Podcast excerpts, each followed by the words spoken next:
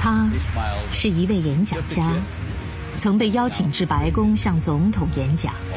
演讲内容制成的唱片风靡六十年代，成就了成千上万的美国梦。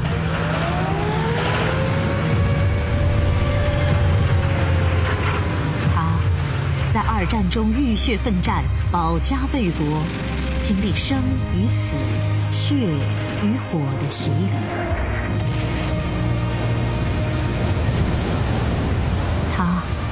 十四岁怀揣十万美金横渡太平洋，天生的冒险家。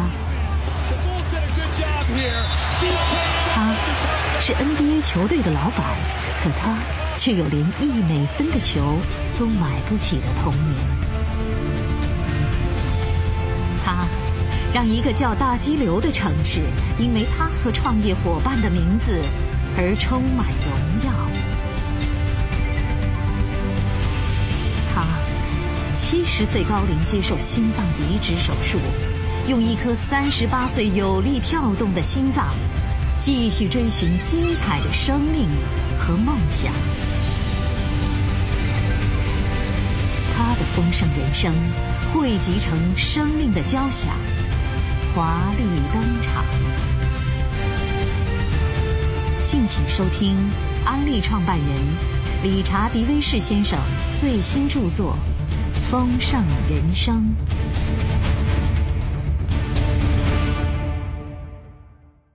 第十七集：环游世界，冒险的心永远都在。在等待心脏移植的五个月间，我依然在为我最新的梦想做准备——驾船环游世界。我甚至在思考该怎么样打造一艘船。包括内部设计、仓房数量、风帆组合、种类和制造商。我会邀请船长来伦敦见我，我们一起讨论记下船的规格，还有环球之旅的航线和时间。等我完成心脏移植手术出院的时候，这艘船已经完工了，它漂亮极了。我们将它命名为“独立号”。独立号有主帆、尾帆和首帆。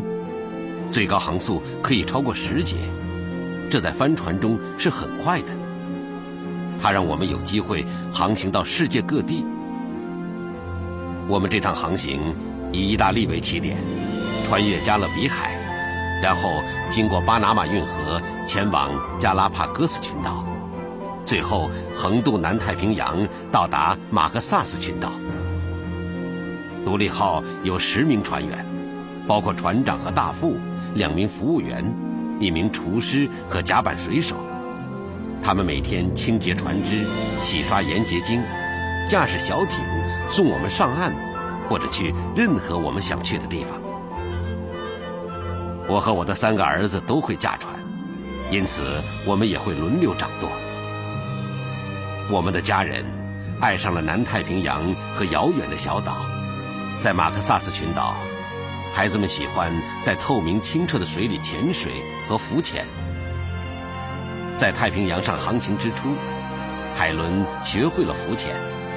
他很开心地记得自己在水面下漂浮的时候，能看到一些孩子和孙子孙女们背着水费在他的下方潜水。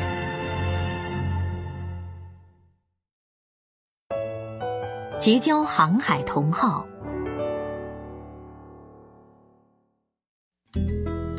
我们也会认识和结交其他旅行者，他们有的时候已经航行了好几个星期，甚至好几个月。我们会停泊在同一个港口，到彼此的船上去拜访。有人可能会在晚上驾船经过，喊着带吃的到我们的船上来吧。想去的人就会带着菜肴去他们船上，分享晚餐和见闻，结识来自世界各地的人们。和我们遇到的大多数航海者的船相比，独立号算是相当大型的船。我们有时候会成为他们的饮用水或者是冰块的供应商。我们通过这个方式认识了许多人，和他们一起聊天或者请他们过来喝点东西，听他们的冒险故事。在小岛之间的短时的航行当中，我们忙着看电影、玩游戏和看书。早餐我们分开吃，但午餐和晚餐大家会在一起吃。我会坐在两个孙子中间说几句话，那是他们以后或许用得着，但都不乐意听到的。这是旅行中美妙的家庭时光，他们可以做一些以前没有做过或没想到过的事情。我们甚至探访了斐济最东边的一些外围小岛，那是巡航的船只无法前往的，除非有总统的特别文件。这些岛屿位于浩瀚大洋的中央。我问一名斐济当地人：“今年有多少船来拜访过你们？”他说：“有很多。”我说：“真的吗？大概有多少？”他说：“你是第三艘。”跨文化冲击。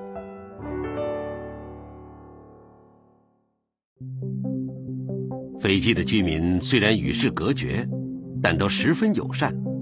他们会说英语，所以我们可以自由的交谈。有时候我们会受邀去用餐，受到极为特殊的款待。第一次受邀是参加教会之后的礼拜天的晚餐，因为是去教堂的时间。这些食物一直在主人屋后地上的炉子里烹煮着。甜点是用弯刀剖开的椰子，我们可以喝到清甜的椰汁。第二次受邀是在弗拉加岛，因为听说当地人擅长木雕，我们很想去参观和购买当地的艺术品，所以我们坐上小艇，准备好钱。我们一群人在那里大肆采购，作为回报。我们被邀请留在岛上吃晚餐。这顿晚餐是大家合作的成果，看起来像是在社区中心的地方举行。在看起来像是社区中心的地方举行。首先，一位妇女小心地将一块长方形的彩色布料铺在地板上。后来我们才知道，这就是餐桌的桌布。我们都坐在桌布上，一碗又一碗的食物被端上来。我们是被请来吃饭的，却没有看到叉子，所以都在看当地人怎么做。他们直接用手抓起饭菜。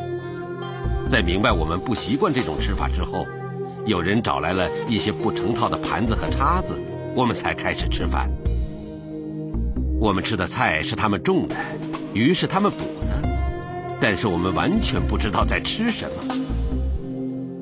和这些慷慨的人们相处的时光很有趣，这些经历也成了我们最喜爱的跨文化冒险。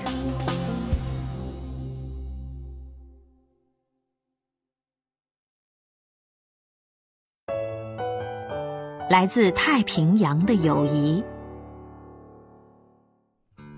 弗拉加岛以东大约八百公里的地方。是拉乌群岛。当我们抵达的时候，一名使者说：“酋长想见我们。”我们急忙上岸去见他，这很不寻常。莫非我们做错了什么事儿？你们没有来向我报备。他的欢迎词不同寻常。这个岛上有其他长官，另外两个小村庄也有长官，但我是大长官，我的村子是最大的。可你们没有来向我报备。于是，我们去了其中一座小岛上的教堂，慷慨地捐了款。一些特别的教友在被唱名时，会从中央通道走到悄然布置好的一张桌边捐款。坐在桌后的出纳便会如实地记在账本上。他们也会请观光客加入，所以我们都会捐款。我们的朋友会问我该捐多少，我会回答。你捐多少都可以，他们很穷。如果你想捐一百美元，那么就给他们一百美元，因为你很可能不会来第二次了。斐济人民从来没有忘记我们，因为我在会见酋长的时候，总是会向他的教堂捐出一百美元以上，他会收下，核对金额，然后递给他右侧的人员，那个人再检查一遍。然后传给第三个人。这些举动是为了让我们明白，钱会用到它应该被用于的地方。如果邀请他们到独立号上，他们会兴趣盎然的参观，也很有礼貌。但从来没有显露出丝毫嫉妒的神情。他们似乎对自己的生活方式感到怡然自得。我们全家人都爱上了太平洋，因为这里有天然的美景和友善的人们。南太平洋有着极为单纯的岛屿经济，在此地取得饮用水和食物是很困难的，可是人们都很和善。在这些岛上待过之后，我明白每个岛屿都有其独特的魅力。独立号的航行，印证了我这一辈子对冒险的信念，以及对遥远的目的地与不同文化背景下的民风的体验。回想我和杰在年轻的时候开车去蒙大拿和结伴去南美洲的旅行，这些经验让我们的心胸变得更加开阔。回想这趟航海冒险。我对世界之大及自然之美感到了震撼。能够体验如此美景，我感到很幸福。在汪洋之中，繁星之下，这种体验另有一种精神层面上的意义。人们深受工作日程表的牵绊，依赖科技，住在极为舒适便利的家里，很少有人有机会，甚至有念头去体会以及欣赏世界的广阔和美好。以及航行的时候那种孤独与宁静，纯粹的愉悦。我很喜欢与那里活着就是为了冒险，独自乘着小船在汪洋大海之中前进的人们相遇。现在，愿意离开舒适的生活圈，去体验日常作息之外的冒险生活的人们，并不多。我相信，能够这么做的人，正是拥有动力与胆量。能让整个社会与文明不断前进的人。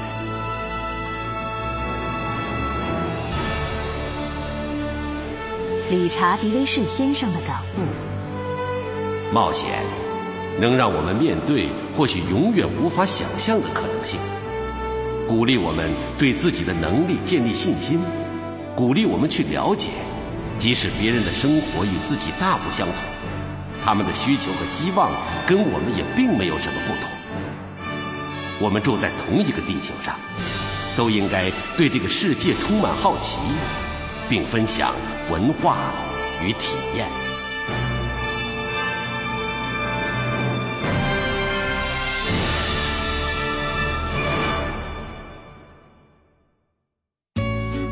理查·迪威士先生最新著作《丰盛人生》，全国各大书店网站均有销售，请登录阿利播库收听下集。